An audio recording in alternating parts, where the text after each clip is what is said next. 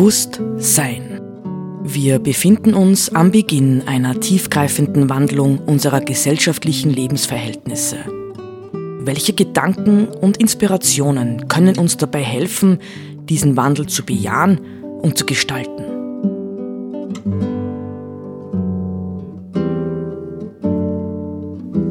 Eine Sendung von Roland Steidl.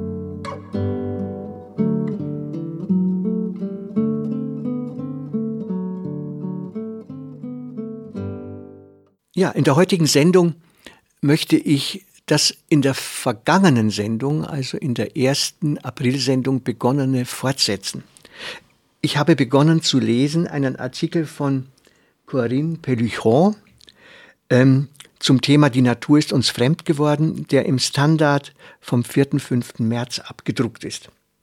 Äh, Pelluchon ist Professorin für Philosophie in Frankreich und ich wiederhole noch einmal die zwei zentralen ähm, Thesen ihres Aufsatzes. Es geht ihr um eine neue Aufklärung und sie schreibt über diese neue Aufklärung, eine neue Aufklärung müsste die dualistische Sichtweise, in der wir Menschen gegenüber der Natur heute leben, überwinden.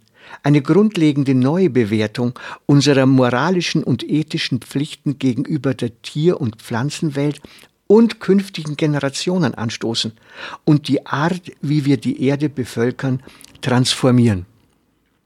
Also das ist nicht, ich sage immer, äh, wenn ich das kommentieren darf, noch einmal, wir leben nicht in einer Krise, auch nicht in einer multiplen Krise, sondern wir stehen vor der radikalen Notwendigkeit einer Transformation unseres gesamten Gesellschaftssystems.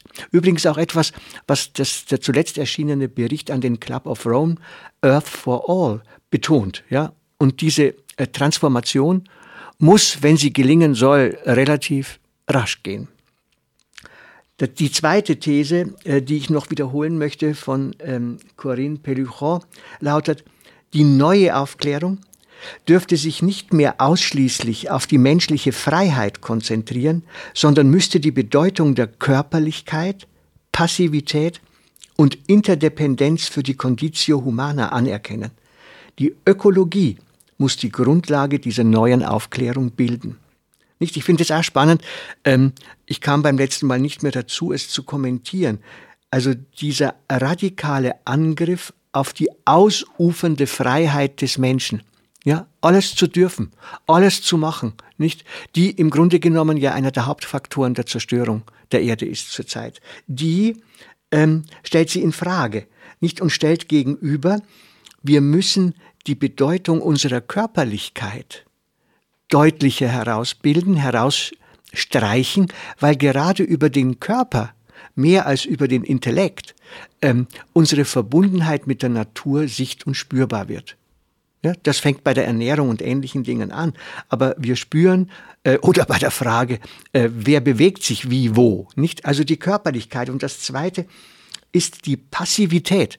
Auch das finde ich hochinteressant, nicht? Ähm, ich selber habe gemerkt, man kann von den ähm, von der chinesischen, alten chinesischen Philosophie ganz viel lernen über ein passiv achtsames Verhältnis zur Natur, während wir eben nur dieses Zupacken kennen, gestalten, ausreißen, herrichten, äh, machen, ja, äh, produzieren. Das ist im Grunde genommen die logische Folge dessen, dass wir uns aus der Natur mental herauskatapultiert haben. Also wir sind in einer tiefen Abhängigkeit eigentlich von der Natur und deswegen ist logischerweise die Ökologie die Grundlage der neuen Aufklärung. Ich lese weiter äh, Peluchon. Ihrer griechischen Herkunft nach verkörpert die Ökologie die Lehre von unserer planetaren Heimat, die wir immer mit anderen Lebewesen teilen. Ökologie lässt sich demnach nicht auf den reinen Umweltschutz oder einzelne Probleme wie Klimawandel, Artensterben oder Umweltverschmutzung reduzieren. Sie hat auch eine soziale Dimension, die eine gerechte Verteilung von Ressourcen und die Veränderung unserer Produktionsprozesse einfordert. Und sie hat eine existenzielle Dimension, weil sie ein tiefes Verständnis unserer selbst und unseres Platzes in der Natur voraussetzt. Weder die ungehemmte Ausbeutung unserer natürlichen Umwelt noch unsere Blindheit gegenüber unserer eigenen Verletzlichkeit und Endlichkeit lassen sich mit echtem ökologischen Denken vereinbaren. Nicht? Das ist ja genau das, was wir wirtschaftlich treiben. Wachstum, Wachstum, Wachstum. Nichts in der Natur wächst nur, ja? außer Krebszellen. Und die sind auch limitiert. Gemeinsam mit unserer instrumentellen Vernunft fährt Peluchon jetzt fort, macht die Leugnung unserer sterblichen und verwundbaren Natur und unsere Obsession für Kontrolle normale Aspekte des Lebens, Arbeit, Fortpflanzung, Regierung zu Formen der Kriegsführung. Ja, auch das ist super. Wir reden ja ständig im Unternehmen, überall, wir reden ja nur mehr von Strategien, ja. Dafür brauchen wir Strategie. Strategos ist der Feldherr. Ja, das ist der, der irgendwo einen Kampf auszufechten hat. Und so kämpfen heute im Wirtschaftsbereich Unternehmen gegeneinander, aber letztendlich auch ganz massiv gegen die Natur. Wenn wir unsere eigenen Grenzen nicht anerkennen, wird es uns nie gelingen, unsere Rechte so zu beschränken, unsere Rechte so zu beschränken, dass wir in Zukunft nicht mehr alles tun dürfen, was wir wollen. Also auch dies kann man nur unterstreichen. Ähm, noch der letzte Absatz jetzt, also das letzte Kapitelchen in diesem kurzen Artikel. Ganz konkret sollte diese neue Aufklärung dazu führen, dass wir die Landwirtschaft und die Rolle, die normale Arbeiterinnen und Arbeiter bei der Schaffung einer fürsorglicheren Gesellschaft spielen, neu denken. Seit der Aufklärung wurde der menschliche Fortschritt auf technologische Innovationen und Urbanisierung reduziert. Die alten griechischen Philosophen glaubten, der Ursprung jeder politischen Ordnung sei die Stadt. Karl Marx verspottete die Idiotie des Landlebens in seinem kommunistischen Manifest.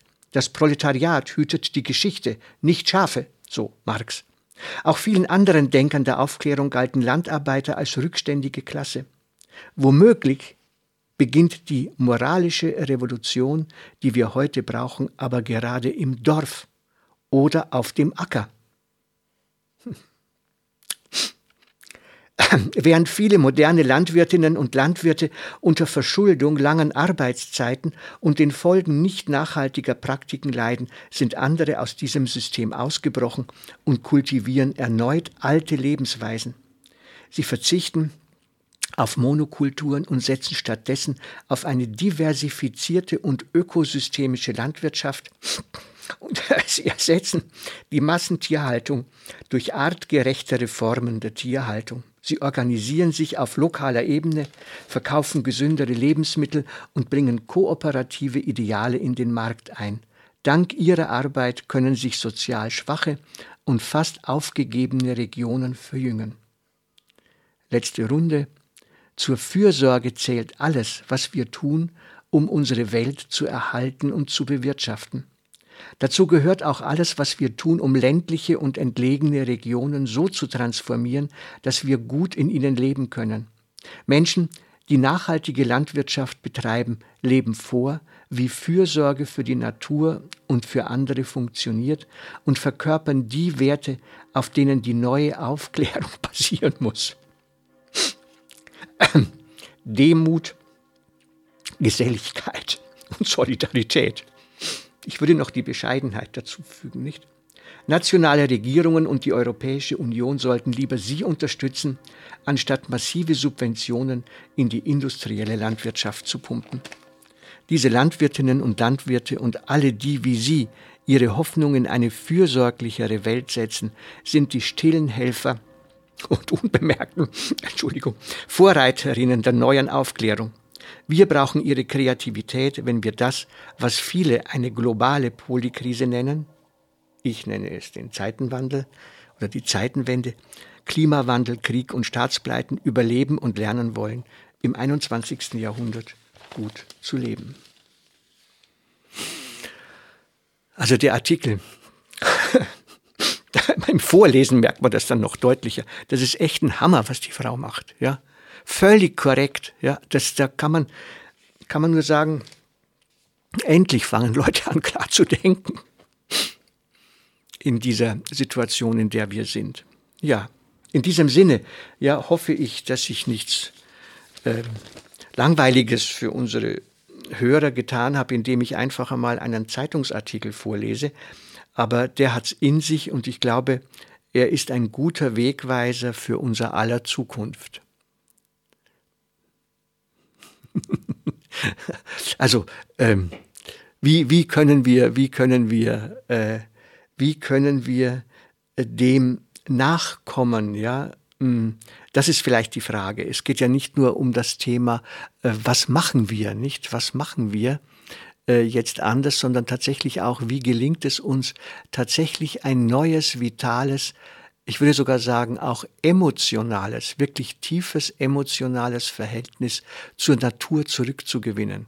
Denn das ist uns ja weitgehend abhanden gekommen, nicht? Wir können Natur als Kulisse für Sport und Wanderungen und manch anderes, können wir sie genießen. Aber das hat noch nichts damit zu tun, dass wir eine Beziehung zu ihr haben. Also wie geht es zu, eine mitfühlende, wache, achtsame Beziehung zur Natur zu entwickeln. Ja, mitfühlend heißt auch, ähm, dass man unter Umständen weint, dass man lacht, dass man sich freut an Tieren, an Pflanzen, aber wirklich in einer äh, tiefgehenden Weise. Also wie können wir das wieder erlernen? Und ich glaube, das ist eine ganz, ganz große Herausforderung, sowohl für die Spiritualität als auch für die Pädagogik wie können das Kinder möglichst früh schon in der Schule lernen. Und ich glaube, davon sind wir außer in manchen ähm, Ecken und ähm, Seitenbereichen des modernen pädagogischen Wesens weit entfernt. Ja, das würde im Grunde auch eine kleine oder sogar große Revolution im Bereich von Bildung und Erziehung bedeuten.